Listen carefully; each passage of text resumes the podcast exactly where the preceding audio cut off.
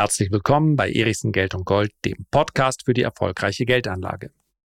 Nachdem unser erstes Gespräch vor rund vier Monaten so gut bei euch angekommen ist, ich habe dazu eine Menge positives Feedback von euch erhalten, spreche ich heute wieder mit Peter Jaitschko über das Thema künstliche Intelligenz, die Chancen, die Gefahren, die Dinge, die uns kurzfristig beschäftigen, die Entwicklung an der Börse ebenfalls kurzfristig und mit Blick auf die nächsten 24 Monate. Es war eine Menge dabei. Ich glaube, Dauer etwas weniger als eine Stunde und den netten Wiener Akzent, den gibt es gratis obendrauf. Hört es euch an. Peter, es freut mich sehr, dass wir nach, ja, wir haben es gerade im Vorgespräch festgestellt, vier Monate ist jetzt in etwa her, da haben wir miteinander gesprochen über das Thema künstliche Intelligenz, KI, Artificial Intelligence, wie man das auch immer als Oberbegriff hier definieren möchte. Und es war damals schon absehbar, aber es hat mich dann, ich gebe ich ganz offen zu, nochmal überrascht, in welcher Geschwindigkeit diese Entwicklungen vonstatten gehen. Für mich war das letzte Gespräch unter anderem deshalb ein großer Gewinn, weil das der Auftakt war zu einer ganzen Reihe von Nachrichten, die du mir über LinkedIn geschickt hast und mich insofern hier auf dem Laufenden gehalten hast. Ansonsten hätte ich von außen, möchte ich mal sagen, wahrgenommen, ja, da tut sich was und es geht auch recht flott. Aber du hast mir da hin und teilweise News geschickt, Planung, was man machen möchte und drei Tage später war es dann auch schon da. Also KI, die mit Hilfe von KI dann noch schneller entwickelt wird oder sagen wir mal Applikationen, Anwendungen. Und äh, ja, die Geschwindigkeit ist, wenn ich heute meiner Mutter erklären sollte, was tut sich da gerade, die ist durchaus eine aufgeweckte und intellektuelle Frau, aber äh, ja, muss gar nicht bei meiner Mutter schauen, kann ich bei mir vor der Haustür kehren, wahnsinnig schnell. Und bei einigen äh, Themen muss ich sagen, da muss ich dann auch bewusst an der Seitenlinie bleiben. So, bevor wir in einzelne Bereiche jetzt reingehen, würde ich gern ein, mit einem Thema beginnen. Und zwar deshalb, weil, so nehme ich das im bekannten Kreis wahr, ja, da kann sich ganz viel tun und ganz viele Möglichkeiten. Ich habe es auch ausprobiert, aber die ganze Welt warnt, die ganze Welt mahnt, dass so etwas natürlich auch in die verkehrte Richtung gehen kann. Ich glaube aus anderen Gründen häufig, also eher so diese, dieser Hollywood-Gedanke, den man da hat.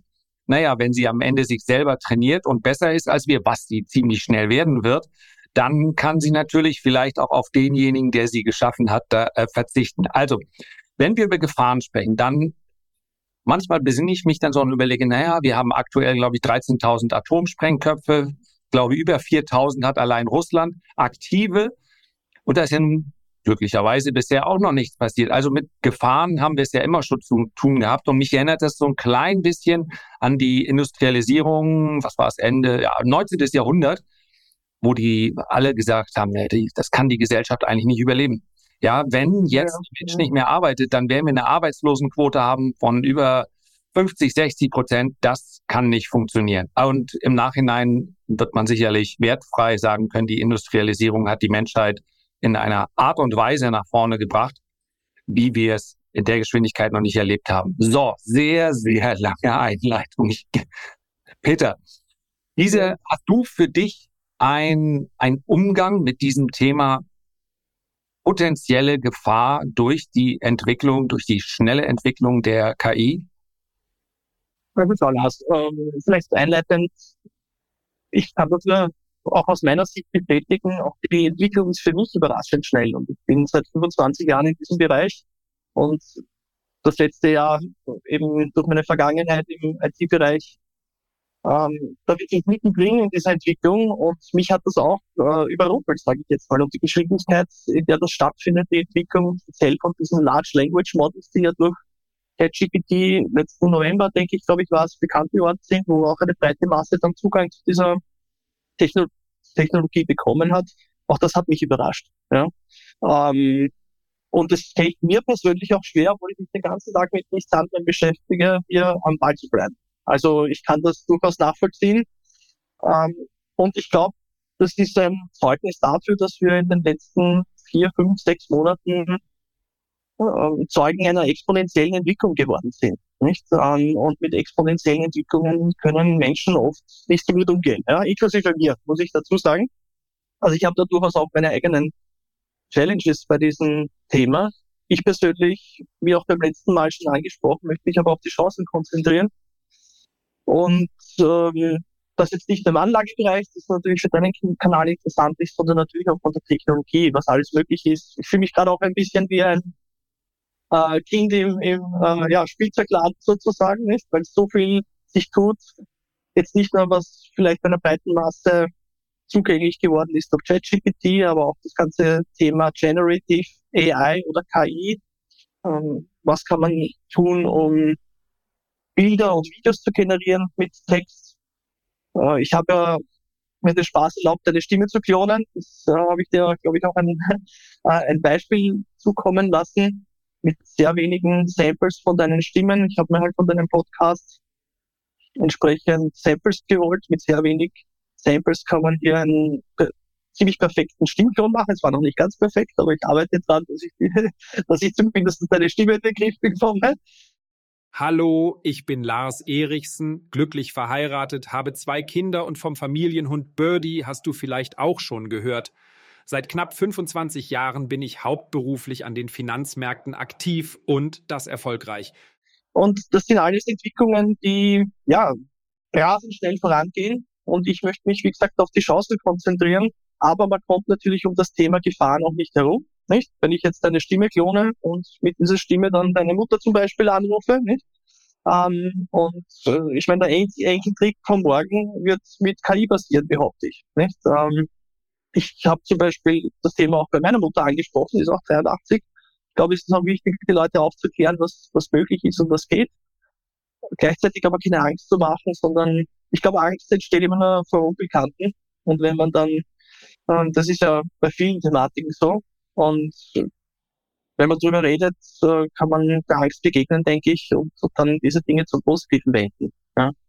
Ich bin, ich bin bei an dem Punkt, wo du sagst, Mutter und, und äh, äh oder, oder Schwiegermutter, nee, Mutter war es, glaube ich, ähm, schätzen wir ja gleichermaßen. Aber die, ähm, ich, ich, bin nicht ganz sicher, hast du mir den Live-Hack gegeben mit dem Codewort oder mit dem ja, Schlüsselwort?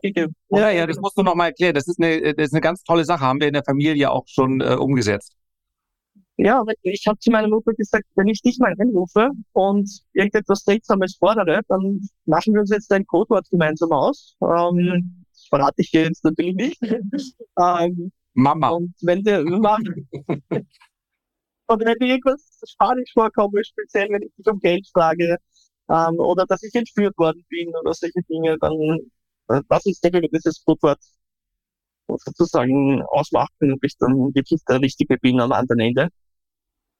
Das Ganze wird, glaube ich, noch extremer werden, weil die, die Themen, wie man äh, künstliche Avatare erzeugen kann, also auch Video sozusagen perfekt imitieren und nachmachen kann, plus der Stimme. Ähm, gesagt, das, das, das birgt natürlich Gefahren, nicht? Aber jede Technologie in der Vergangenheit, egal ob es jetzt das Schiffspulver ist oder die Atombombe oder was auch immer, nicht? All diese technischen Entwicklungen haben immer positive und negative Seiten hervorgebracht. Ähm, und man darf sich diesen Gefahren nicht verschließen. Auf der anderen Seite beobachte ich schon mit Sorge, speziell in Europa, die Bestrebungen, dieses Thema zu regulieren. Und das hat natürlich auch Implikationen auf Investments in, in, in, in meinen Augen, denn wenn wir es nicht schaffen, das äh, offen anzugehen, dieses Thema und überregulieren, dann werden wir, denke ich, in Europa einen Wettbewerbsnachteil in vielen Branchen haben. Äh, denn, äh, da, wenn ich da noch einhaken darf, wir haben es ja mit einem, mit dem äußerst seltenen Fall zu tun, dass fast alle im Big Tech-Bereich Selbstregulierung, ja nicht nur der Chefprepper Sam Altman, also äh, Gründer oder Mitgründer von äh, OpenAI, sondern äh, auch die anderen sagen, ja, wir brauchen auf jeden Fall Regulierung. Wir haben hier eine äh, potenzielle Waffe. I think if this technology goes wrong, it can go quite wrong. Uh, and we want to be vocal about that. We want to work with the government to prevent that from happening. But we, we try to be very clear eyed about what the downside case is and the work that we have to do to mitigate that. Aber es ist so ein bisschen wie ähnlich wie im Pharmabereich oder im Biotech-Bereich. Was man machen kann, wurde eigentlich immer gemacht, wenn nicht hier, dann anderswo. Und du hast mir ja schon mal geschrieben, wir müssen immer mal wieder auf, als Referenz auf unsere Gespräche äh, gehen, einfach weil wir uns da ja auch schon ausgetauscht haben. Du hast es auch ganz schön gesagt. Es ist, es sind ja nicht nur die Chinesen, es sind auch die Amerikaner, die möglicherweise da anders vorgehen. Und wenn wir dann als Europäer sagen, nein, das machen wir nicht aus datenschutzrechtlichen Gründen und lass uns nicht davon anfangen, dass wir hier in Deutschland 50 Mal bestätigen müssen, bis wir eine Webseite ansehen dürfen. Aber ähm, dann werden es alle anderen machen. Und den Wettbewerbsnachteil, den wir vermutlich jetzt schon haben, den holen wir nie wieder auf. Absolut. Und schau, ist ja, glaube ich, erst gestern oder vorgestern veröffentlicht worden, dass Facebook so eine Rekordstrafe bekommen hat, weil sie Kundendaten mutmaßlich von Irland nach Amerika geschippert haben und dann dort irgendwelche Auswertungen oder was auch immer gemacht haben und dann eine 1,2 Milliarden Strafe ähm, ausgefasst haben. Wenn das ist noch nicht ausjudiziert, da wird es wahrscheinlich noch einige äh, Instanzen geben, die da durchgefochten werden.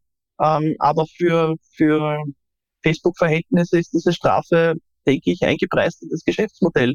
Und wenn die dann einfach sagen, okay, dann werden halt die, die Werbung, Werbeschaltungen auf Facebook in Europa teurer, ähm, dann ist das, denke ich, ins äh, Geschäftsmodell eingepreist. Und deswegen, ja, alle jubeln jetzt, dass die EU da eine Rekordstrafe verhängt hat. Ich finde es ein bisschen, ja, ähm, ich finde es fast lächerlich ein bisschen, ich sagen, wenn du dir den Gesamtumsatz und den Revenue von, von Facebook ansiehst. Und da kann man zu Facebook sagen, was man möchte, ja. Ich denke auch, das ist ein globales Thema, nicht? Ähm, schau, ich bin Einzelunternehmer und operiere auf einer globalen Infrastruktur. Und wenn ich morgen sage, ich möchte meine Infrastruktur nicht in Europa laufen lassen, cloudseitig, dann drücke ich drei Knöpfe und es läuft in einer Rechenzentrumsregion außerhalb der Europäischen Union.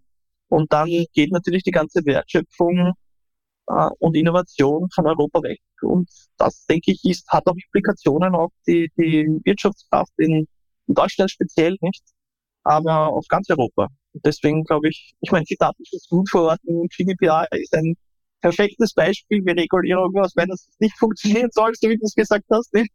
Wenn man auf eine, eine Webseite klickt, muss man 25 Cookies bestätigen, aber äh, dann sagen die Geheimdienste die Kundendaten trotzdem ab, nicht? Also warum dahin überhaupt regulieren, weißt du? Das, und ich glaube aber schon, dass man logischerweise, was die Regulierung von AI betrifft, weil es eben Gefahren birgt, wie jede neue Technologie, dass man sich da schon noch ethische Fragen stellen muss und sollte, aber das sollte aus meiner Sicht ja jetzt nicht den, den Schwerpunkt der Diskussion einnehmen weißt du? Ähm, mhm, ja. Eher dafür, dass, weißt du, das, das, das, das ist eher so mein, mein Thema, aber mehr mag ich zu dem Thema Regulierung nicht sagen. Ich habe da eine sehr kontroversielle Meinung, weil viele sagen, ja, müssen das beschränken, gerade wenn man in die Politik schaut, nicht?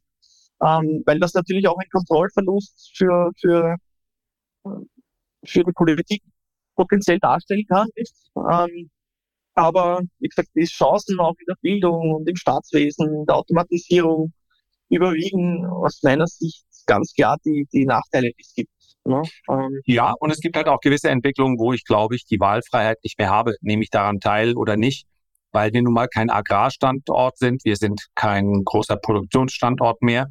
Und unter dem Aspekt kann man sich dem wahrscheinlich verschließen. Ich habe allerdings, muss ich fairerweise sagen, ausnahmsweise in den letzten Wochen auch einige Interviews äh, äh, gelesen, die mir zumindest Mut gemacht haben, dass die Problematik durchaus verstanden wird. Meine Sorge ist ja immer, dass die, dass das, dass die Experten drumherum letztlich nicht ausreichend ihrem Status gerecht werden, um dann die richtigen Entscheidungen zu treffen oder viel zu spät. Und das wird natürlich auch bekräftigt. Und damit sind wir dann auch fertig mit dem Politikbashing. Ähm, das wird natürlich auch bekräftigt, dass ich heute Morgen in der Zeitung lese, wir haben hier eine Gemeinde, der Name spielt keine Rolle, direkt an der dänischen Grenze, die nördlichste Gemeinde, wen es interessiert, Deutschlands, bevor es dann nach Dänemark geht. Und dort waren dann der, der Bürgermeister, die äh, Bürger, zweite Bürgermeisterin, zwei aus dem Landtag, einer von einem großen Telekom-Unternehmen und so weiter, die haben alle zusammen einen ganz großen Spatenstich gemacht, weil diese Gemeinde jetzt in den nächsten drei Jahren Glasfaser bekommen soll. Und da sagst du natürlich, Okay, das ist ja auch ein sehr freudiger Anlass. Aber ähm, so, das nur als Bild dafür, äh, wie fortschrittlich wir uns dann hin und wieder wähnen und dass kann natürlich ein echtes Problem sein, weil diese Entwicklung, über die wir jetzt sprechen, sich eben vermutlich nicht, ja, die, das ist eine Geschwindigkeit, die muss man in Wochen und Monaten messen, nicht in Jahren. Und das ähm, ist dann so ein bisschen der, ich weiß gar nicht, ob beim letzten Mal das Bild auch hatten, also der, der Frosch im Kochtopf, der am Anfang sagt, es wird nur warm, aber wenn es heiß ist, ist es zu spät. Ne? Also äh, keine Panikmache, aber eine Expertenkommission wäre ja schon mal ein Anfang. Ne? Ich, ich muss ja auch sagen, ich persönlich, äh, ich sehe das ja auch bei mir selbst. Ich, ich bin, würde mich schon als Experten bezeichnen, aber das Expertentum wird aus meiner Sicht schwer überschätzt. Ähm, und viele, weißt du, kochen auch alle nur mit Wasser ähm, und äh, manchmal entpuppt sich der eine oder andere Experte als jemand, der sich vielleicht auch nicht so gut in der Materie auskennt. Ähm, aber wie gesagt, ich glaube, es fehlt uns auch in Europa ein bisschen an Ambition, nicht? Wenn du dir Elon Musk anschaust, der mit Starlink in drei Jahren oder vier Jahren den ganzen Planeten mit Internet versorgt und dann deine Gemeinde hier heranziehst, das ist in Österreich auch nicht anders im Übrigen. Ähm, obwohl ein bisschen besser, äh, denke ich, dass wir schon versorgt sind mit, mit IT und, und Glasfaserinfrastruktur als in Deutschland. Aber es war natürlich auch ein größeres Land. Aber ich glaube, es fehlt uns ein bisschen an Ambition, ein bisschen größer zu denken, als nur, wie kriege ich Glasfaser in das nächste äh, Dorf sozusagen. Ja. Aber vielleicht auch, äh, um, weil du das, äh, das Thema Regulierung ist auch deswegen interessant, weil du gesagt hast, die ganzen großen äh, schreien ja quasi nach Regulierung und dass man da die, die Pause-Taste drücken soll. Ich glaube, äh, was ich auch verfolgt habe in den letzten vier Monaten, ist eine sehr interessante Entwicklung im Open Source Umfeld. Das heißt, viele dieser Sprachmodelle, eines ist von Facebook ja geleakt worden ähm, und quasi Open Source gestellt worden, also der Öffentlichkeit zur Verfügung gestellt worden und die Entwickler haben das so rasant weiterentwickelt, dass jetzt Google auf den Plan getreten ist und gesagt hat, wir kommen mit dieser Entwicklung im Open Source Umfeld nicht mit. Ne? Ähm, und das könnte schon eine Motivation sein, äh, natürlich der Großkonzerne zu sagen, die Community, die diese Dinge entwickelt, und das ist wirklich eine weltweite Community, kann sich das mal auf Hugging Face anschauen. Da gibt es ein paar Plattformen, wo solche Open Source Modelle trainiert und die, das gleich, die Links, wenn Peter was denkt, packe ich unten in die Show Notes, packen wir mit rein, kann man sich dann selbst anschauen. Genau, genau. Ähm, und diese Open Source Modelle sind natürlich dann für jedermann zugänglich und da stellt sich natürlich dann auch wieder die Frage der Regulierung. Wenn das für jedermann zugänglich ist und ich kann das auf jeder Infrastruktur auf der Welt laufen lassen, egal ob das in, äh, in Dubai, in Singapur, in Amerika, Europa oder sonst irgendwo ist, dann stellt sich natürlich auch wieder die Frage der Regulierung und was, was tue ich mit diesen Dingen. Ne? Ähm, ich glaube, es wird sehr schwer, jetzt allein rein technisch gesehen, diese Dinge zu regulieren. Gesetzlich kann man natürlich viel machen. Ich glaube allerdings, dass das Strafgesetzbuch, zumindest in Europa und in Österreich und in Deutschland wahrscheinlich auch, ähm, schon genug Handhabe gibt, um illegale Aktivitäten eben einzuschränken. Und ob wir da dann noch überbordende Institutionen brauchen, weiter Regulierung zu machen, ich glaube, es ist technisch nicht möglich. Und ich kenne ein paar Beispiele, ich habe da ein paar Diskussionen auf LinkedIn auch geführt mit, äh, mit staatlichen Institutionen, die natürlich in Richtung Regulierung gehen und ein paar Beispiele genannt, rein technisch gesehen, warum ich denke, dass das keinen Sinn macht. Ne? Ähm, und auf dieser relativ technischen Ebene begibt sich dann jemand auf einer politischen Ebene nicht mehr. Ne? Ähm, ja. Ja, vor allen Dingen, weil, weil du, du es ja auch kannst. Und damit meine ich im wahrsten Sinne des Wortes du. Also ähm, mit, mit deinen Voraussetzungen als Einzelunternehmer, ich habe heute Morgen gehört, das hat mich äh, total umgehauen und die im Prinzip die Dimension für mich nochmal klar gemacht. Dir war es wahrscheinlich äh, immer klar, dass die Entwicklung von ChatGPT und äh, dieses ganze Learning und die weiteren Versionen, das sind ja Milliarden, die dort reingeflossen sind. Es ist mal mit, hat man mit Millionen begonnen. Ich glaube, Elon Musk hat gerade wieder festgestellt, seine fünf Millionen waren am Anfang die entscheidenden und hätte das alles nicht geklappt. Aber lassen wir das mal dahingestellt. Es hat Milliarden gekostet und heute sind diese, ja, vielleicht nicht die gleiche Datenmenge, aber aus weniger Daten werden ähnlich gute Ergebnisse herausgeholt und viel, viel günstiger. Weil natürlich diese, wenn dann diese Algorithmen einmal bekannt sind, dann äh, ist gar nicht, also der, das durch ChatGPT hat sicherlich momentan einen ganz besonderen äh, Stellenwert noch. Aber hier als, als Brand zu sagen, wir bauen die KI, die viel besser ist als alle anderen, das ist wahrscheinlich gar nicht der Weg. Und wenn, wenn allen oder vielen diese Informationen zur Verfügung stehen, können natürlich auch viele Gutes und Schlechtes damit tun. Ne? Ja, absolut. Schau, die, die Basismodelle, die GPT-4 jetzt bei ChatGPT, was da dahinter steckt, die Basismodelle sind bekannt und verfügbar und eines ist, wie gesagt, belegt worden. Facebook hat ja parallel entwickelt und das ist worden Open Source gestellt worden und die Basismodelle kann man jetzt mit Trainingsdaten von seinen von seinem eigenen Unternehmen beispielsweise anreichern. Ich habe das selbst auf meiner Webseite gemacht. Wenn du auf meine Webseite gehst, habe ich unten einen Chat, der ähm, mit äh, OpenAI funktioniert und ich habe das mit meinen spezifischen Daten trainiert, mit erstaunlich wenig Aufwand, wenn man weiß, wie das funktioniert. Und das gibt natürlich äh, perfekte Ergebnisse zurück, nicht? Also das ist die Kombination aus äh, generalisierten Sprachmodellen und deinen speziellen, auf deinen ja, Anwendungsfall bezogenen Daten.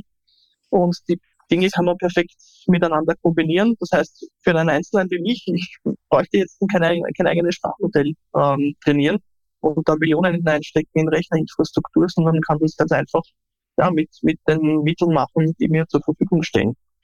Und das wird, äh, denke ich, auch die, deswegen glaube ich auch, dass A, das Regulierungsthema und dass die Großen da jetzt das nicht weiterentwickeln wollen. Die Sprachmodelle sind so gut, diese generalisierten Sprachmodelle und ChatGPT hat jetzt sogar Internetzugang. Ich weiß nicht, ob dir das aufgefallen ist, aber mit der Premium-Version kannst du jetzt auch, ähm, hast du Live-Access zum Internet. Das heißt, das ist nicht nur bis äh, Daten bis 20, September 2021 trainiert, sondern mit der Premium-Version oder Plus-Version, glaube ich, heißt sie, von ChatGPT bei OpenAI, ähm, die natürlich eine Bezahlversion ist, kannst du mit einem Klick äh, aktivieren, dass das Ding auch Internet Access hat. Plus äh, auch, sie nennen das sogenannte Plugins, das sind kleine Programmbestandteile, äh, die man hier dann noch zusätzlich heranziehen kann, um zum Beispiel Automatisierungen zu machen, nicht? Automatisiert eine Kalenderbuchung vorzunehmen und solche Dinge. Also dieses Ökosystem wächst rasant weiter.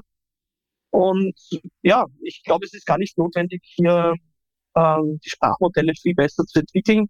Mein Chatbot auf meiner Webseite spricht alle Sprachen. Ja? Ähm, du kannst auf Deutsch fragen, kriegst eine chinesische Antwort oder eine japanische Antwort genau auf meine, auf meine äh, Daten bezogen. Und das glaube ich, auch ein riesen äh, Denkmal an, an Customer Service und, und äh, überall auf jeder Webseite ist irgendwo ein Chatbot, der nicht wirklich funktioniert, ähm, weil das früher halt regelbasierte, das waren regelbasierte Systeme und wenn die Regel, wenn deine Frage nicht der Regel entsprochen hat, dann bekommst du halt eine, eine doofe Antwort oder gar keine Antwort. Und das ist exponentiell besser geworden im, im letzten halben Jahr. Und ja, das ist zum Beispiel auch so ein sehr spannendes Thema, das mich umtreibt. Ja, und da gibt es halt viele Chancen. Mich hat auch, äh, wir haben ja ein bisschen auch gesprochen über das Thema Google, wenn du dich erinnern kannst, vor, mhm. vor vier Monaten, da ist ja, ähm, wir waren ja ein bisschen hinten nach, wenn man so möchte. Aber man hat jetzt in den Announcements von Google gesehen, dass sie natürlich extrem aufgeholt haben. Ich habe das vermutet schon damals im Jänner, weil die haben ja lauter Kugelköpfe, die, die Infrastruktur und so weiter. Also da sind ja auch sensationelle Dinge passiert. Was jetzt offen geblieben ist für mich, ist ein bisschen die, die Auswirkungen auf das Geschäftsmodell von Google, nicht auf das Ads-Geschäftsmodell, was ja den größten Bestandteil sozusagen einnimmt. Ja, äh, Google hat mich sehr überrascht, positiv. Äh, auch Facebook, muss ich sagen, also irre, was da an Entwicklungen passiert ist, auch in Richtung Metaverse, äh, virtuelle Avatare, Stimmclones, Text zu Video, Video zu Text ja, wie gesagt, ich fühle mich ein bisschen wie im Candyland. Junge im Spiel im Candyland sozusagen. Ja, also ich sagen, ähm, der Effekt ist auch äh, in meinem Umfeld, ja, neudeutschen Netzwerk ganz klar erkennbar. Diejenigen, die sagen, ja, also so gut soll es ja auch noch nicht sein und das macht ja auch Fehler, kann ich nur sagen, ja, dann dann das hast du irgendwo gelesen. Bitte probier es einmal aus, wenn du magst. Und äh, dann sag mir, ob du das nach wie vor primär als fehlerhaftes äh, System äh, wahrnimmst oder als etwas anderes. Und ich habe, es dauerte wenige Wochen bei mir, äh, in denen ich das in die in meine normale Arbeit integriert habe ganz natürlich. Es sind einfach viel weniger oder es sind deutlich weniger äh, Besuche bei Google, muss man dann schon sagen. Äh, relativ häufig direkt zu Chat OpenAI. Für mich ist zum Beispiel ein etwas, was ich wahnsinnig gerne nutze, dass ich ähm, vorbestimmen kann, auf welchem Niveau mit mir gesprochen wird. Also ähm, du bist ein Uni-Professor oder du bist ein Kindergärtner oder eine Kindergärtnerin, äh, ergibt dann auch dementsprechende Antworten. Manchmal mache ich es mir auch ein bisschen einfacher, wenn ich also äh, Transkripte sind wahnsinnig schwer zu lesen von Videos, finde ich. Wenn man aber den Text eingibt und dann sagt, äh, versuch äh, möglichst im originalen äh, Ton, was Ironie und Unterton angeht, das wiederzugeben, da hat man unglaublich gute Ergebnisse. Und ja, äh, wenn es so um Filings geht und ähm, so QAs mit CEOs, die lese ich zwar dann in der Regel, also wenn es in einer, äh, ja, in so einem Umgangssprachlichen ist, die lese ich dann gerne in der Originalsprache. Aber es gibt dann auch durchaus Analysen, die ich mir gerne äh, als ganz äh, Transkript anzeigen lasse. Und äh, die Ergebnisse sind unfassbar gut. Ja, ich könnte, hin und wieder muss ich auch etwas schreiben und ich gebe zu, ich könnte da äh, mir durchaus auch äh, Unterstützung besorgen. Meine Texte sind so kurz, dass ich sie in der Regel noch selber schreiben kann weil der, ja, naja, das ist eine gewisse, einen gewissen Unterton gegründet. Aber ich könnte natürlich auch dort schlicht und einfach mit meinen eigenen Daten diesen Stil ja, programmieren beziehungsweise lernen lassen. Und äh, das ist wahrscheinlich ein ganz, ganz, ganz kleiner Teil nur, also so repetitive Aufgaben. Aber die, die Einsatzmöglichkeiten haben schlicht und einfach vor zwölf Monaten noch nicht bestanden. Jetzt sind sie da. Absolut, absolut. Das kann ich auch nur bestätigen. Und wie gesagt, probier mal die, die, den Internet-Access von ChatGPT aus. Ich weiß nicht, ob du das schon probiert hast oder dass dir, ob dir bekannt hat, dass diese Möglichkeit existiert. Das gibt dem nochmal natürlich einen Boost, nicht? Ähm, und Einsatzmöglichkeiten, gerade auch im Content-Producer-Bereich, sind unglaublich eigentlich. Ne? Ich gebe dir ein Beispiel. Ich kooperiere mit einem Steuerberater, dem ich helfe, seine Geschäftsprozesse zu automatisieren mit AI. Und der hat bis jetzt immer Kunden-Newsletter ausgeschickt. Der würde aber gerne eigentlich sowas wie einen Podcast machen. Dem fehlt aber ein bisschen die Zeit, nicht ähm, äh, die, die Aufnahmen zu machen, das technische Equipment und so weiter. Das ist der Geschäftsführer von einer Steuerberatungskanzlei in Österreich. Und diesen Newsletter, ich habe jetzt auch seine Stimme genommen, nicht, ähm, geklont und lasse diesen Newsletter jetzt einfach vorlesen. Und die Sprachqualität ist Nachrichten, Nachrichtensprecherqualität, ne? sogar auf Deutsch. Und wenn ich möchte, kann ich ihn auch Englisch sprechen lassen. Weißt du? Also da, da, da gibt es dann. Würdest du noch unterscheiden, das deutsche Publikum und das österreichische Publikum, kriegen die jeweils eine andere Mundart? Ja, das, das ist tatsächlich, er hat ein bisschen einen, äh, einen deutschen, äh, deutschen Einschlag, äh, obwohl er Österreichisch spricht. Also das merkt, da merkt man schon ein bisschen noch Unterschiede. Aber wie gesagt, die Entwicklung ist auch da so rasant, dass die nächste Iteration ein perfekter Stimmgrund sein wird, nicht? Ähm, und das ist, wir sprechen jetzt von einer Entwicklung von vier Monaten, ja. Ähm, und da bin ich wirklich baff auch ähm, selbst, wie gesagt, diese exponentielle Entwicklung dann mitverfolgen zu können. Ja, ähm, Einsatzmöglichkeiten noch und nöcher, auch im Bildungsbereich, sehr spannend, nicht? Stell dir vor, du hast einen, einen Lehrer an der Seite, den du genau sagen kannst, äh, wie er deine Kinder unterrichten soll beispielsweise. Und dein, dein Kind hat jederzeit immer Zugang zu allen Informationen und seinem motivierten Lehrer, sage ich jetzt mal, ne? Und der dich auch challengen kann und so weiter. Gibt's fantastische, gibt's fantastische AI Universities schon, kann ich dir auch mal in, in Link schicken, wenn du möchtest. Ähm, YouTube-Videos dazu. Also großartig auch im Bildungsbereich. Deswegen auch diese mein Fokus auf die Chancen und nicht so sehr auf die Gefahren. Und natürlich auch im Investmentbereich. Sehr spannend. Nicht? Google habe ich schon erwähnt, Facebook. Ähm, Microsoft ist sowieso, da bin ich natürlich ein bisschen, äh, weil ich dort gearbeitet habe, äh, ein bisschen biased sozusagen und habe dann natürlich ein, eine gewisse Nähe auch zu Microsoft. Aber was die, wie die AI in all ihre Produkte integrieren, ist einfach großes Kino, das muss man sagen. Ja. Und die, die Fundamentalbewertung solcher Aktien auch wie Nvidia und so weiter, das überlasse ich dann tatsächlich den Spezialisten wie dir ähm, oder Adobe zum Beispiel. Ja, ähm, ist auch spannend, was die machen im AI-Umfeld. Da kommen wir gleich kleinere Anbieter. Ja, ja. zu den Unternehmen nur ganz kurz, weil du das Stichwort Bildung gesagt hast. Mhm. Ich habe, ähm, konnte mich da erinnern, vielleicht war es auch ein aktueller, er ist ja wieder da. Also die, ich glaube, dass Bildung ein ganz großer Schlüssel sein wird, weil wir am Ende des Tages zum Teil auch da greife ich wieder auf Terrassengespräche zurück, so im äh, tatsächlich auch so im Freundeskreis, zum Teil auch, weil Eltern sagen, das ist schon gut so. Das schadet den Kindern nicht, wenn sie auch mal auswendig lernen, was vollkommen äh, richtig ist. Aber die Art der Bildung, und das, das ist jetzt etwas pauschalisiert, aber die passt natürlich nicht mehr zu den Anforderungen der heutigen Zeit. Ich glaube, Jack Ma hat das in seiner Rede Knowledge-Based genannt. Also da ist Wissen und dieses Wissen muss auswendig gelernt werden und dann wird das Wissen wiedergegeben. Ein Großteil, man kann ja Prüfungen jeweils mit einer gewissen Verzögerung kann man sich dann anschauen. Da ist natürlich auch ein Transfer mit drin, aber es ist immer noch ein ganz bedeutender großer Teil, gerade in den jungen Jahren, wo auswendig gelernt wird. Und nochmal, ich will das nicht komplett abschaffen. Ich glaube, dass es äh, wahrscheinlich ziemlich sicher notwendig ist, um einen Geist zu entwickeln, dass man sich auch Dinge mal merken kann. Aber grundsätzlich muss man natürlich diese Art der Bildung, die ja vor vielen, vielen hundert Jahren zumindest mal in Deutschland entstanden ist, weil man sagt, man, man wollte gute Menschen für die Armee auf der einen Seite und auf der anderen Seite, die dann in den äh, Fabriken arbeiten können, äh, produzieren. Zu dem Zeitpunkt noch äh, überwiegend Männer das passt einfach nicht mehr zu den Anforderungen von heute. Denn all diese Tätigkeiten, alles, was auch ja heute Berufe sind, die im, im weitesten Sinne Wissen wiedergeben, sind ja Berufe, die auf der Abschlussliste stehen. Und da spreche ich niemanden direkt an. Aber das kann heute schon immer eine Maschine, eine Software, ein, ein Roboter besser.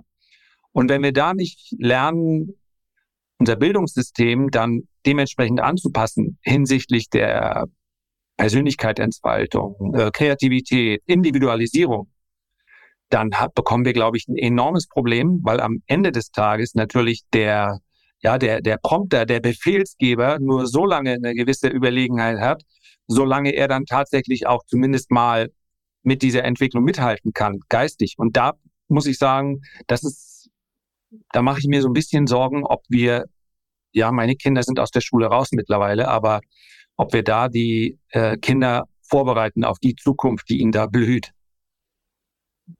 Meine Tochter ist ja ein bisschen jünger, das wird jetzt bald sechs. Und ich stelle mir natürlich auch, gerade wenn ich mich mit diesem Thema sehr intensiv auseinandersetze, die Frage, wie wir mit diesem Thema umgehen als Eltern. Ja? Und was, glaube ich, spannend ist bei der ganzen Diskussion, ist, dass du selbst an deinem eigenen Beispiel erwähnt, die Leute, es werden viele Leute überbleiben, die die richtigen Fragen stellen können. Aber was bedeutet denn die richtigen Fragen stellen? Du musst sehr gut eigentlich gebildet sein, um die kritisches hinterfragen können und all diese Dinge. Also ganz andere, ähm, sage ich jetzt mal, dann hat er Werte und, und ähm, ja, Fähigkeit vermittelt bekommen in der Schule als auswendig lernen, weil Faktenwissen auf jedem Handy, über jeden Chatbot, über ChatGPT immer und überall bereitstehen. Und deswegen sind halt handwerkliche Dinge, Empathie, ähm, solche Dinge, soziales, soziale Kompetenz, glaube ich, umso wichtiger, handwerkliches Geschick. Dass mein Zugang eigentlich derjenige ist, ein bisschen total weggehend von der Digitalisierung, ja, solange sie so klein ist, und sie da langsam heranzuführen an diese Dinge weil so wie ich Schwierigkeiten habe, mit seiner Geschwindigkeit umzugehen, so geht es den Kindern auch äh, am Ende des Tages. Ja? Ähm, natürlich sind Kinder auch viel schneller aufnahmebereit und so weiter, aber da sehe ich tatsächlich in keinem bisschen eine Gefahr, ähm, auch in diesen Social Media Themen, äh, TikTok, Facebook, eigentlich alle Social Media Plattformen, weil deren Intention ist, Engagement zu generieren. Nicht? Engagement bedeutet, wie lange bleibt der Mensch auf dieser Social Media Plattform? Denn das zeigt dann, okay, wie gut oder wie schlecht kann ich Werbungen einblenden. Und das Kommerzialisieren und Monetarisieren, die, wie diese Systeme aber arbeiten, um die Menschen an der, an den, an den Geräten zu halten, adressieren das, äh, äh, im Gehirn, ja, Dopaminausstoß sozusagen. Und das wiederum ist ein ausschlaggebender Punkt für das Suchtverhalten. Und wenn du dir das dann weiter spinnst, nicht, ähm, das, ich sehe oft selbst an mir, nicht, äh, ich lebe auch ständig an meinem Handy, ja, ähm, wenn ich es mal weglege, werde ich nervös, so wie es jetzt ist und solche Dinge. Ähm, also dieser, dieser konstante Dopaminausstoß, ähm, der, glaube ich, sorgt dafür, dass wir ja, aufpassen müssen, dass wir nicht lauter Süchtige ähm, erziehen. Und deswegen ist mein Ansatz eher wieder sehr traditionell in Richtung Handarbeit, ähm, kritisches Fragen, ähm, ja, ein gutes Familienleben haben und solche Dinge. Also wieder sehr traditionell eigentlich. Ähm, und das, obwohl ich, wie gesagt, mittendrin in diesem ganzen AI-Thema stecke. Da habe ich ja, bist aber, glaube ich, im Boot mit einigen, es gab mal einen ganz interessanten ähm, ja, einen ganz interessanten Artikel in der Zeitschrift, die ich jetzt, deren Namen ich mal nicht nenne, sonst wird mir vorgeworfen, ich sei hier biased, aber ich war ja auf einer Waldorfschule und ähm, ja, über Flöte spielen und, und seinen Namen tanzen, äh, kann man ja äh, auch seine Scherze machen, auch nachvollziehbar und äh, kein Schulsystem hat die äh, Weisheit gepachtet für sich, aber äh, äh, ins Tun zu kommen, ins äh, Schaffen zu kommen, das ist einfach für junge Kinder völlig unabhängig von der Schulform extrem wichtig. Und äh, damit ist nicht das Tun im Sinne der sich schnell bewegenden Augen äh, auf, äh, bei einer irgendeiner digitalen Tätigkeit gemeint. Das, ja, das und für unsere Eltern war es noch äh, das Fernsehen, sitzt nicht so lange vor der Glotze. Die Alternativen waren aber noch nicht da, deswegen ist man auch rausgegangen. Äh, erstaunlich, wie lange wir uns doch mit den Risiken beschäftigen. Das liegt wahrscheinlich an der Geschwindigkeit, die diese Unsicherheit, die das mitbringt. Deswegen mache ich mal einfach mal einen harten Break auf, ähm, auf die Chancen, über die wir ja auch ganz viel gesprochen haben. Tatsächlich in unserem Austausch spielt das die meist die viel größere Rolle. Du hast es aus Sicht eines Anlegers. Haben wir im Prinzip an der Börse noch relativ wenig mit diesem Thema zu tun, weil es noch nicht die kleinen Unternehmen gibt, auf die man setzen kann. Ich bin davon überzeugt, dass wir in den nächsten, das hängt ein bisschen von der Zinsentwicklung ab, weil einfach, ja, gewisse Blasen brauchen billiges Geld, möglichst billiges Geld. Und Unternehmen, die noch kein Geld verdienen, brauchen noch billigeres Geld. Aber ich würde mich mal festlegen, in den nächsten 12 bis 24 Monaten werden wir wahrscheinlich eine IPO-Welle sehen. Ich habe gerade gehört, die erste äh, Agentur, die sich ausschließlich es wird nicht die erste sein, aber die erste, die äh, öffentlich Werbung damit macht. Wir konzentrieren uns jetzt voll auf dieses Thema. Es wird viele, viele Anwendungen geben und um diese Anwendungen herum Unternehmen, teilweise vermutlich auch nur mit sehr kurzer Lebensdauer. Das interessiert aber die Börse ja dann erstmal nicht. Und im Zuge dieser IPO-Welle werden wir dann auch die wohlverdiente Bubble sehen, äh, hin mit Bewertungen, die dann astronomisch sind. Und das kann man ja auch positiv sehen. Das ergibt natürlich für denjenigen, der rechtzeitig dabei ist, dann auch einige Chancen. Aktuell muss man ja sagen, dass sich das gesamte Kapital, was sagt, ich möchte unbedingt bei AI dabei sein, sehr schwer tut, die Kandidaten zu finden, außer den Bekannten, die du eben schon äh, angeführt hast. Also eine Microsoft natürlich, eine äh, Nvidia und Microsoft über die Bewertung kann man diskutieren, muss man aber nicht. Google ist, sieht auch nicht so teuer aus. Im Prinzip keine der großen Firmen, außer Nvidia, weil die wahrscheinlich so als, ich glaube, es sind sie gar nicht, sie haben durchaus auch andere ähm, Produkte, aber sie werden so als reinster AI-Play derzeit gesehen in der großen Riege. Und ja, Kurs-Gewinn-Verhältnis von Jetzt stand gestern, glaube ich, äh, knapp über 70. Also wir nehmen das in der Vorwoche auf, dieses Gespräch. Ich guck gerade mal am Dienstag, den 23. Mai. Also Schlusskurse gestern. Und da ist natürlich viel Hoffnung mit drin. Aber das ist wahrscheinlich für dich, du bist ja auch Aktionär, du interessierst dich ja auch für Unternehmen. Ähm, ja, die gleiche Geschichte. Du siehst vielleicht viele Entwicklungen im Hintergrund, wo du sagst, da würde ich gern, vielleicht wäre ich sogar gern dabei mit einem gewissen Betrag aber es ist einfach noch nicht so viel public, also äh, öffentlich äh, gelistet, ne? Ich meine, es gibt vielversprechend, die IPO-Welle im AI-Umfeld hat so noch nicht stattgefunden, aus meiner Sicht. Ich glaube, es gibt super spannende Firmen, sogar in Deutschland. Ich weiß nicht, alle Alpha, ich weiß nicht, ob ich das richtig ausspreche, aber ob die, ob die schon untergekommen sind. Mhm. Ja, glaube ich, auch noch privat finanziert, aber die beschäftigen sich eben auch mit Large Language Models, also ein europäischer und sogar deutscher Player aus meiner Sicht gehören solche Unternehmen absolut gefördert und das sollte eigentlich das, die, die, ein Großteil des Risikokapitals hineinfließt aus meiner Sicht, weil das die Zukunft auch des Wirtschaftsstandorts ähm, maßgeblich beeinflussen wird, denke ich. Dann alles, was in Richtung Generative AI geht, also ähm, Text zu Sprache, Sprache zu Video und solche Dinge. Da glaube ich, gibt es auch spannende Entwicklungen, aber es gibt noch nicht so viele, also diese IPO-Welle, wie du gesagt hast, die ist halt noch ausgeblieben, nicht? Deswegen ist mein Ansatz, aber bitte, das ist jetzt meine persönliche Meinung, sich tatsächlich auf die, die Big Player mal zu, zu konzentrieren, weil dort ist aus meiner Sicht auch noch nicht alles eingepreist. Denkt an Nvidia ist quasi die, die für diesen Goldrausch die, die Schaufel produzieren. Nicht? Ähm, vielleicht gibt es noch andere Chip- und Grafik äh, Chip-Hersteller, die sich auf dieses Thema stützen. Nvidia ist halt da wirklich führend, denke ich. Microsoft, wenn du dir das anschaust, ist wahrscheinlich auch nicht günstig und sind jetzt, glaube ich, auch sehr gut, äh, haben gut performt im ersten Quartal.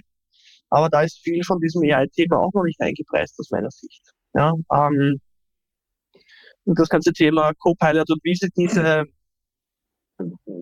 AI in ihre Produkte verpacken, das ist wirklich gut gemacht. Und äh, da, da bin ich eher der Freund von, von ja, ähm, nicht so risikoreichen Anlagen, weil, wie gesagt, die Gewinner der Zukunft, das ist schwer, das festzustellen. Ich meine, wir haben auch über Palantir, wenn du dich erinnern kannst, äh, natürlich ein sehr umstrittenes Unternehmen diskutiert.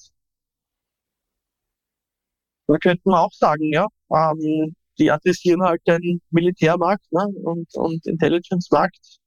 Im Übrigen nicht nur in den USA, sondern auch in Europa und natürlich auch Public Sector. Wenn die einen gewissen Market Share für diese, für diesen Public Sector Bereich bekommen, dann denke ich, dass die auch gut performen werden, nicht? Obwohl ich jetzt tatsächlich wirklich kein, soll ich sagen, denen stehe ich tatsächlich vom Geschäftsmodell her etwas kritisch gegenüber.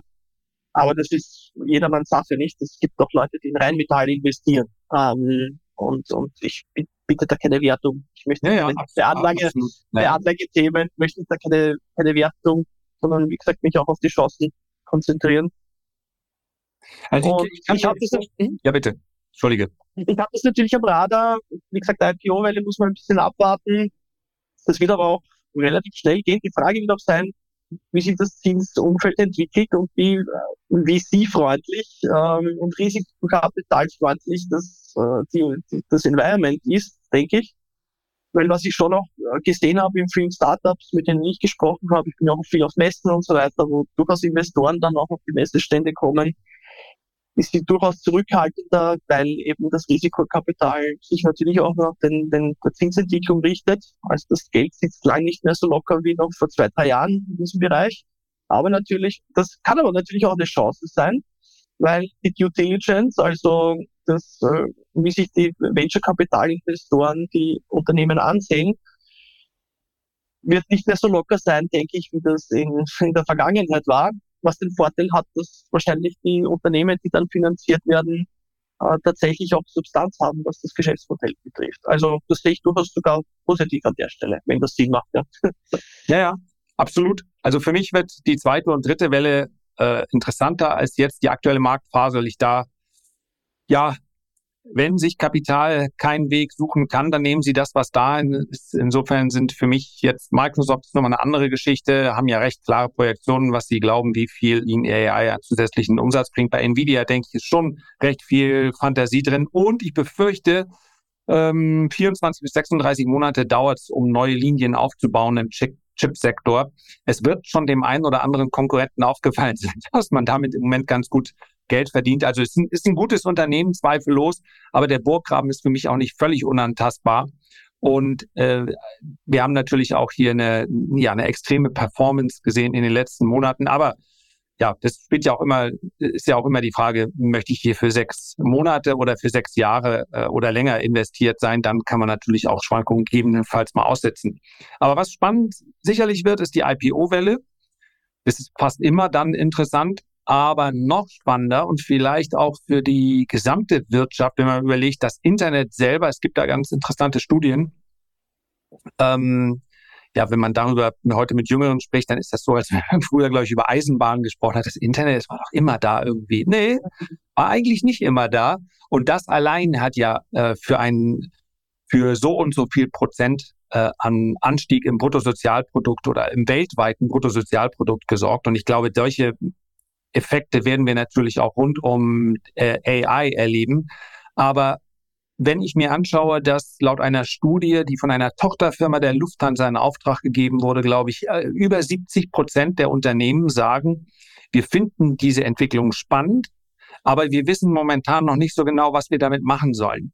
Dann ergibt das natürlich enormes Potenzial. Und wenn ich mir ein Unternehmen anschaue wie die Bahn, die ist jetzt äh, privat, äh, nehmen wir mal die Deutsche Post. Ähm, viele Logistikunternehmen arbeiten ja mit einstelligen Margen, ja, im mittleren bis höheren einstelligen Bereich. Und wenn ich natürlich meine Prozesse optimieren kann, es geht ja nicht darum, dass dann von heute auf morgen äh, die Zahl meiner Angestellten, das wäre auch tatsächlich, das ist dann aber ein gesellschaftliches Problem, ähm, statt 400.000 Angestellte dann nur noch 180.000 gebraucht werden. Das allein wäre natürlich eine enorme Einsparung allerdings eine einmalige. Ähm, aber wenn ich meine Marge um zwei oder drei Prozent erhöhen kann, dann ist das für solche Unternehmen natürlich ein, ein enormer Boost. Und ich glaube, das ist vermutlich etwas, was Jahre noch vielleicht, ja, man darf diese Entwicklung ja nicht unterschätzen, der Geschwindigkeit in Anspruch nimmt. Aber es gibt ja kaum eine Industrie, die nicht in der einen oder anderen Art und Weise davon profitieren wird. Und ich bin mir relativ sicher, wenn es einer dann macht und dann bessere Ergebnisse liefern kann, dann ziehen die anderen auch nach. Auch da ist es ja eine Form von Bildung, die man ja vielleicht auch gar nicht als, wenn ich heute CEO der Lufthansa wäre, dann könnte ich mich ja auch nur permanent informieren lassen, was kann man besser machen, wo können wir Prozesse optimieren. Äh, dann zu fordern, im Prinzip sollten die das jetzt alles implementieren. Also so einfach ist es ja auch nicht. Die, die Lufthansa als mein Lieblingsopfer meiner, meiner Tiraden könnte natürlich sofort extrem viel verbessern, weil sie so einen grauslichen Customer Service haben. Äh, deswegen sind sie vielleicht auch, obwohl ich das Gegenteil gerade gelesen habe, aber seid ihr nicht. Ihr seid keine Fünf-Sterne-Airline mehr. Zu Recht. Also da gibt es natürlich sofort Verbesserungspotenzial. Aber äh, wenn natürlich in praktisch allen Branchen, allen Industrien hier Verbesserungen stattfinden, dann ist das ja zum einen etwas, was den Gesamtmarkt dann auch äh, trägt und zu einem Aufschwung führen kann. Ja, so etwas wie der Internet-Hype hat sich ja nicht auf einige Unternehmen bezogen, sondern letztlich sind dann ja alle mit hochgespült worden. Und das ist einfach eine Entwicklung, die äh, meines Erachtens das Potenzial hat, wirklich wie, wie beim Telefon oder wie beim Internet dann äh, den Markt über einige Jahre hinweg äh, zu dominieren, positiv äh, zu beeinflussen ja, ich gebe dir recht, unter der Prämisse, dass sich die Vorstände das auch trauen, weil sie Rechtssicherheit haben, wenn sie diese Technologie einsetzen können, weißt du? Ich habe unzählige Gespräche mit auch Vorständen geführt, aber teilweise, weißt du, Hauptabteilungsleiter, Fachabteilungsleiter und so weiter. Ähm, oft trauen sich die, die diese Projekte nicht anzugehen. Datenschutzgrundverordnung, GDPR ist ein gutes Beispiel, nicht? Ähm, wir beginnen erst gar nicht, weil, uh, da ist Datenschutz und äh, so wird eigentlich aus meiner Sicht Innovation gekillt. Jetzt bin ich wieder auf das Regulierungsthema gekommen, aber unter der Prämisse, die du besprochen hast, wenn man die Regulierung ausblendet und wenn du den Vergleich zur Internet-Ära anschaust, da hat es ja keine Regulierung gegeben im Internetbereich, nicht? Da ist äh, wieder Freie Westen gewesen, so äh, 2000 bis 2010 oder so in der Gegend, nicht? Wo das so richtig angezogen hat, oder schon davor eigentlich. Ähm, das ist ja jetzt anders, nicht? Wenn man versucht, das zu regulieren, dann werden die Leute oder die, die Firmen, die in Europa einen Standard haben und sich quasi nicht trauen, weil sie die Rechtssicherheit auch nicht haben, diesen Schritt eben nicht gehen und diese Technologien eben nicht einsetzen und dann einen strategischen Wettbewerbsnachteil gegenüber anderen Wirtschaftsräumen haben, die diese Technologien mit Rechtssicherheit einsetzen können. Ähm, das ist so mein Take. Ähm, und ich war auch langjähriger Kunde der Lufthansa. Also ich finde es auch keine fünf Stunden Airline mehr. ähm, aber ja, ja gut, aber da muss man, da, also, da muss man den Entscheidungsträger auch ein bisschen verstehen, nicht? Und da, mhm. da gibt es natürlich Abhängigkeiten zur Politik dann auch. Ähm, wenn du als Vorstand mehr oder minder mit zwei oder mit einem Fuß im Kriminal stehst, wenn du diese, wenn du AI für Automatisierung einsetzt, dann wirst du es dir dreimal überlegen. Nicht? Ja, aber wenn es dein Wettbewerber schon macht, dann macht es dein Wettbewerber aus, aus, äh, aus, aus einer anderen Region, wo man sagt, naja klar, das, das nutzen wir doch. Und es gibt sicherlich Bereiche, kritische Bereiche, wo man sagen kann, der, da gibt es keinen chinesischen Anbieter, schlicht und einfach deshalb, weil der hier ähm, aus regulatorischen Gründen keinen Fuß passen würde. Aber ähm, die USA, so sehr sie dann auch immer mal wieder in solchen, ähm, insbesondere im Wahlkampf darauf hindrängen, übrigens völlig zu Recht meines Erachtens, also die, die, die Macht, die von Big Tech angeht, da könnte man nochmal ein eigenes Thema drüber sprechen. Aber das ist auch nicht das, was wir meinen, glaube ich, dass man sagt, dann lasst sie halt laufen, die werden schon wissen, äh, was Gutes für die Welt. Das ist sicherlich nicht der Fall und da darf man tatsächlich hinschauen. Aber ansonsten muss man sagen, dass in den USA sich viele Unternehmen ja auch nach wie vor sehr frei entwickeln konnten. Und das wäre ein massiver europäischer Wettbewerbsnachteil, wenn wir das nicht zumindest akzeptierten. Und da das ja unsere, jetzt hätte ich beinahe gesagt, Alliierten, aber unsere Freunde sind, ähm, die dürfen hier Geschäft machen. Ja, und wenn dann die Post beispielsweise das nicht macht, aber FedEx kommt, die gefühlt bei uns relativ schwach vertreten sind, dann machen wir das halt. Also dann, dann sind wir halt schneller oder, oder, oder Amazon, die sowieso schon selber auf, ausliefern, dann ist das ein äh, massiver Nachteil. Und dann wird irgendwann, kommt es ja auch in der Politik an. Weil es dann heißt, naja gut, wir haben 180.000 ähm, Postangestellte und naja, wenn die jetzt wenn die jetzt die Hälfte, ja, das wäre natürlich auch unpassend. Nee, nee, dann machen wir eine Beratungskommission, das wollen wir auch nicht. Aber so funktioniert ja, so. Eben Wirtschaft. Das ist doch ein bisschen das Problem, weißt du? Also wenn dann, dann macht es halt ein anderer. Und du kannst dich auch nicht bis zum äh, mit Protektionismus dann gegen alles schützen. Und das ist so ein bisschen meine Sorge, dass diese Geschwindigkeit hier unterschätzt wird. Und solche Sachen haben ja so, so einen Tipping Point. Irgendwann, es wird, alles hat einen experimentellen Charakter. Du machst es. Ähm, äh, ein paar Nerds schauen drauf, machen mal Videos drüber. Wir sprechen drüber und ja, muss man behalten mal im Auge und davon kann man profitieren. Und dann kommt irgendwann der Moment, ähm, wo es einer macht, umsetzt und sagt, wir haben äh, im letzten Quartal haben wir 12 Prozent mehr verdient da und dadurch. Und dann geht's sehr, sehr schnell. Naja, na, ich bin ganz bei dir, aber gesagt, es gibt einen Präzedenzfall eben mit der Datenschutzgrundverordnung und GDPR, wo genau das passiert ist, wo ich selbst erlebt habe in IT-Projekten, dass Innovation nicht stattgefunden haben, hat, weil alle gesagt haben, das dürfen wir aus datenschutzrechtlichen Gründen nicht machen und wir gehen dieses Risiko nicht ein. Also diese, wenn man ein paar Jahre zurückschaut, und das ist nicht ein Präzedenzfall, sondern x Kundengespräche, die ich damit hatte, und das werden wir Leute, die IT-Projekte machen und mit Kundendaten zu tun haben, sicherlich äh, beipflichten.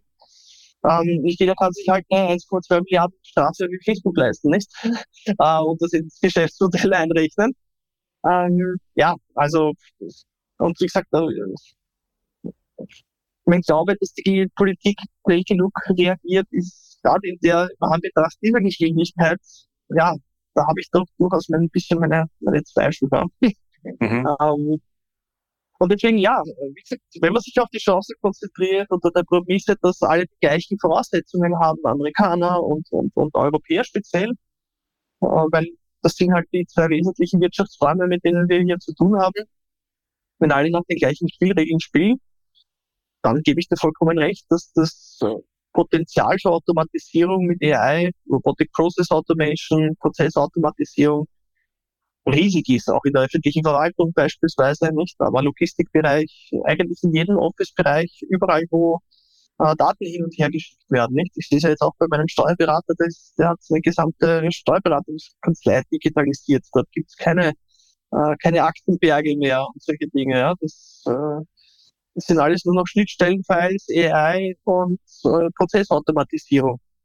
Äh, mit dem Ziel, dass der Mitarbeiter sich dann um höherwertigere äh, Tätigkeiten kümmern kann und nicht so diese sich wiederholenden Tätigkeiten durchführen muss, wie Buchungssätze ausfüllen. Ich weiß jetzt, habe selbst eine kaufmännische Ausbildung und weiß, wie man einen Buchungssatz macht, aber es ist halt, ja, ähm, oder von einem Beleg irgendwelche Zahlen ablesen oder von einem Excel von A nach B irgendwas hineinzukopieren. Weißt du, gibt es ja tausend Tätigkeiten in der Verwaltung, die man super optimieren kann.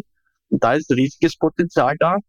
Und natürlich auch riesiges Potenzial für Anbieter, die solche Werkzeuge zur Verfügung stellen. Ja.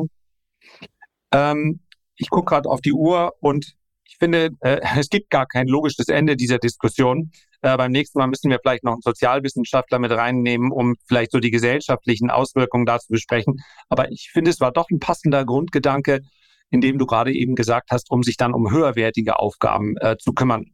Also diese, äh, diese Sorge ist berechtigt und wir müssen uns auch fragen, was machen wir?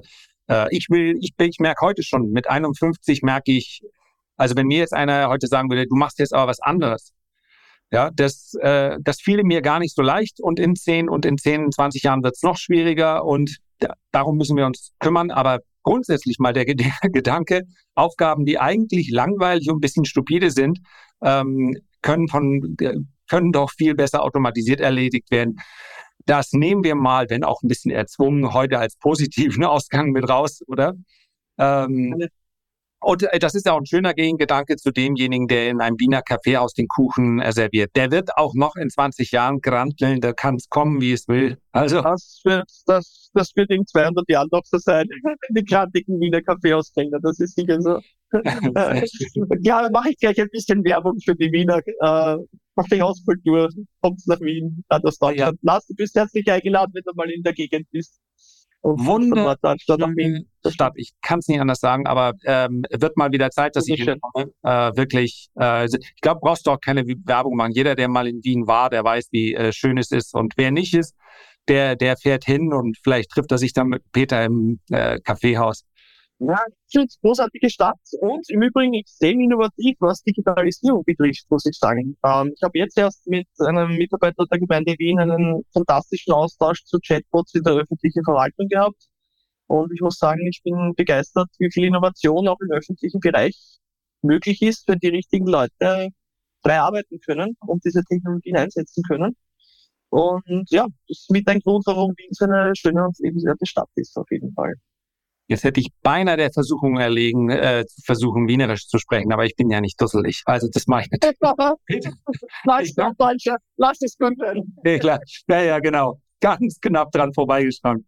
Herr Peter, ich, äh, ich danke dir ganz herzlich. Ich freue mich aufs nächste Mal. Danke. Herzlichen Dank für eure Aufmerksamkeit. Ich freue mich, wenn wir uns beim nächsten Mal gesund und munter wiederhören. Bis dahin alles Gute. Euer Lars.